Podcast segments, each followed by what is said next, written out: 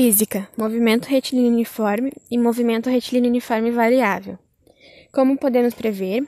Qual a importância dos gráficos e a principal diferença entre eles? Bom, a principal diferença entre movimento retilíneo uniforme e movimento retilíneo variável é que no movimento retilíneo uniforme começamos com uma velocidade e mantemos ela até o final. Não tem uma variação, não aumentamos nem reduzimos.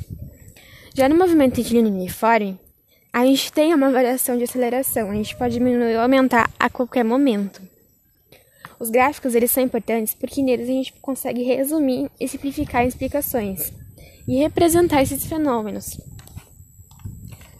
Podemos prever utilizando fórmulas que levam em consideração a velocidade com variações de espaço e tempo. Por exemplo, se a gente pegar a relação da velocidade v igual a ΔS sobre ΔT e colocarmos em outro formato, levando em conta as variações de espaço e tempo, a gente vai ter V igual a espaço final menos espaço inicial, tempo final menos tempo inicial.